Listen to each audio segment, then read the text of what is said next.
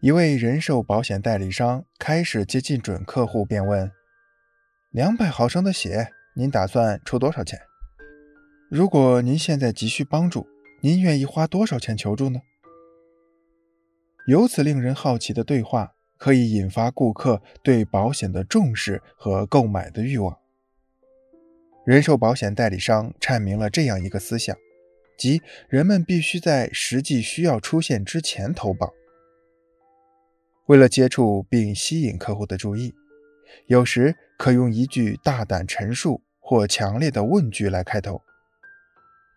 二十世纪六十年代，美国有一位非常成功的销售员乔·格兰德尔，他有个非常有趣的绰号，叫做“花招先生”。他拜访客户时，会把一个三分钟的蛋形计时器放在桌上，然后说：“请给我三分钟。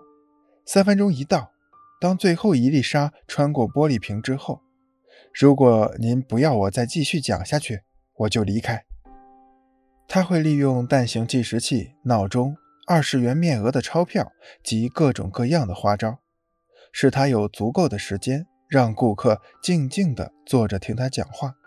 并对他所卖的产品产生兴趣。假如你总是可以把客户的利益与自己的利益相结合，提问题将特别有用。顾客是向你购买想法、观念、物品、服务或产品的人，所以你的问题应带领潜在客户，帮助他选择最佳利益。美国某图书公司的一位女推销员。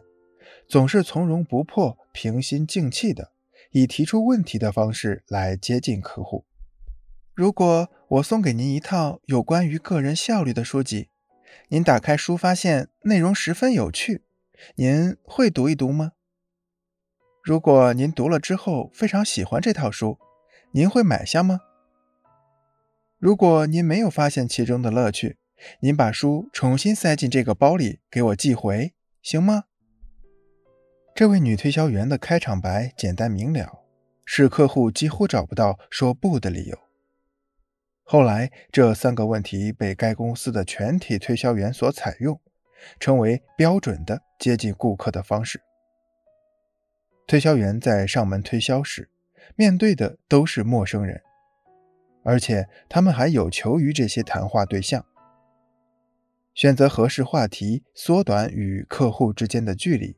使自己逐渐被客户接受，而后把话题引向自己的商品，从而开始商谈，这样才是成功之道。相反，如果打一个招呼就开始介绍自己的商品，迫不及待地反复强调购买该商品有什么好处，这样往往事与愿违。因而，有经验的推销商并不是一开始就切入正题的。他们注意积累客户感兴趣的东西，并深入研究，而做到这一点必须靠常年的积累，并坚持不懈地来充实自己。